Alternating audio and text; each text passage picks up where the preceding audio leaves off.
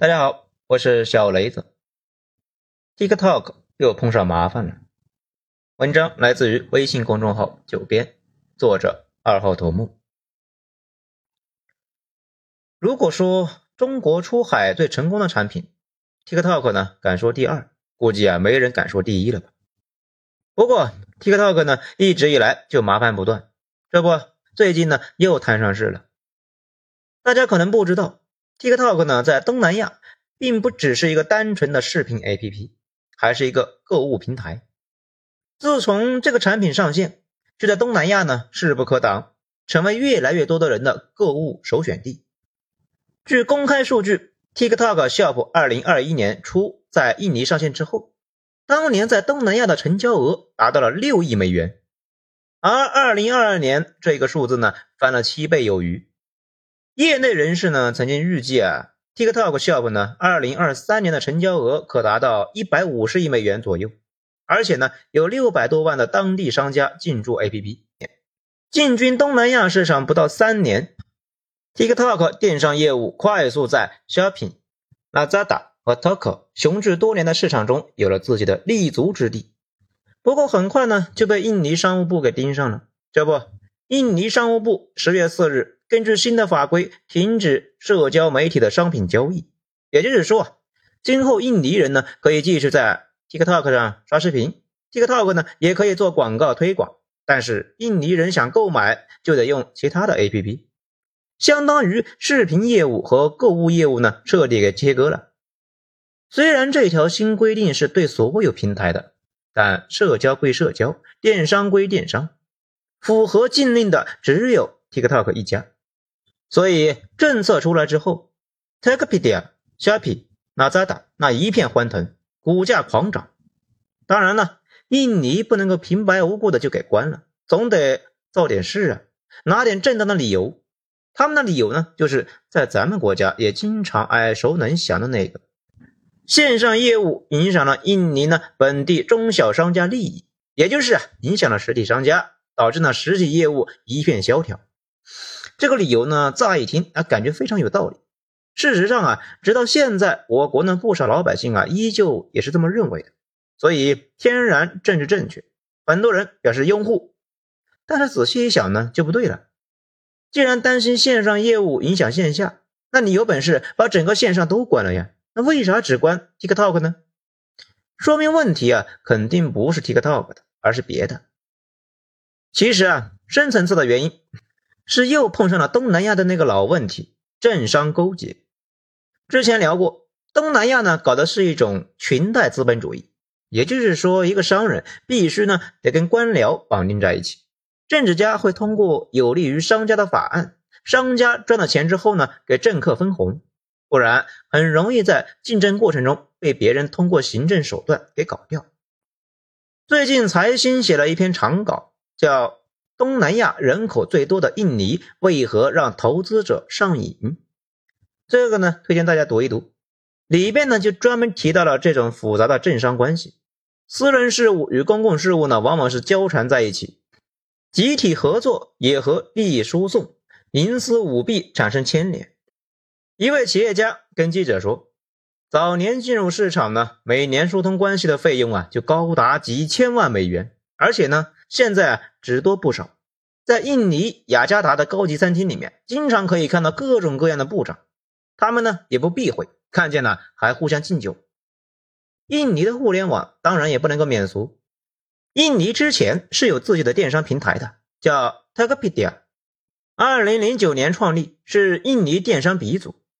在其印尼整体呢盘根错节，在政商两界混的是非常的开呀，大量政府的官员也都有入股。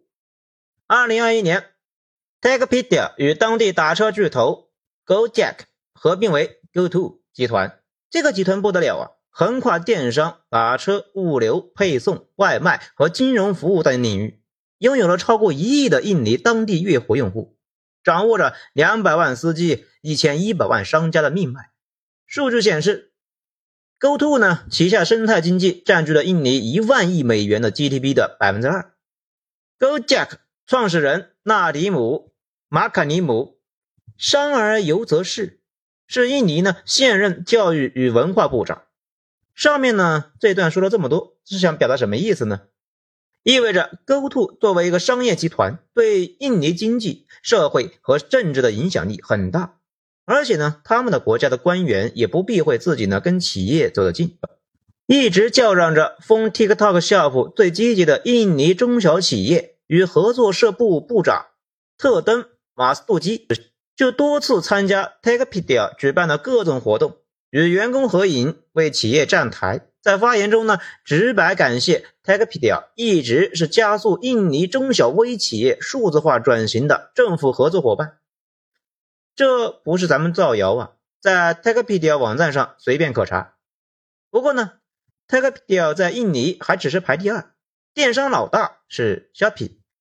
十月十日新规出来之后，印尼贸易部部长佐尔基夫尼就公开呢对虾皮表示谢意，感谢虾皮。他呢，在帮助中小微企业，我们响应一下，加入虾皮，政界关系那可见一斑。这两家平台都是传统货架的电商模式，TikTok 呢势头太猛，让他们感到了危机。TikTok 二零二一年在印尼推出电商之后，仅一年在印尼电商市场的份额就增长到了百分之五。二零二二年下半年开始呢，更是疯狂增长，无数的商家用脚投票。加大了 TikTok 上的业务权重，商场上拿不下来，那就去政坛上发力。于是呢，也就有了我们的开头那一幕。商务部找了一个听起来政治正确的理由，干脆利索的下了禁令。这就影响太大了。据《纽约时报》报道，印度尼西亚拥有1.25亿 TikTok 用户，600万 TikTok 卖家。没有其他的社交媒体平台在印尼电子商务市场上拥有可与 TikTok 比拟的份额。如今，TikTok Shop 呢突然关闭，投入大量的真金白银，忙活了一年多的卖家猛然发现，哎，自己呢刚打好的地基地却没有了。众多商家不理解政府举措，TikTok Shop 呢在印尼关闭之后，是否有希望恢复呢？目前，TikTok 仍然在与有关当局呢积极沟通，但社交平台与电子商务剥离的决定已经以政府法令的形式颁发，短期内啊不可能改变。此外，印尼在2024年将进行大选，对 TikTok 实施禁令将会赢得一大批印尼实体商家的支持，对于积累选票资本有帮助的。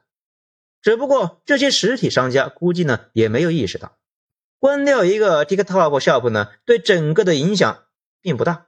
趋势这玩意呢，几乎是不可逆的。电商会不断渗透，直到最后啊，跟中国似的，形成一个线上线下的平衡。大选过后，尘埃落定，说不定这个事呢还有的谈。因为现在啊，有三个候选人，其中一个没表态，另外两个呢，对关闭 TikTok 电商业务表示反对。从这个角度看。TikTok Shop 呢，在印尼依然还是有机会的，不过它的正式恢复呢，至少要等到二零二四年大选过后。说到这里啊，就有个问题：线上到底会不会伤害线下呢？从这几年的情况来看，尤其呢从中国的情况来看，并没有什么线上与实体一说。线上业务的背后呢，也是整个产业链，只是之前那些商品呢，被送到了店铺。再由店铺卖出去，如今挂到了网上，顾客下单，快递配送，中间唯一的变化呢，就是店铺的日子不那么好做了，店铺的房东没有办法一铺养三代了。你可能说，之前万千房东的钱被电商巨头给赚了，其实消费者用脚投票就很能说明问题。举个例子，大家知道中关村顶好电脑城吧？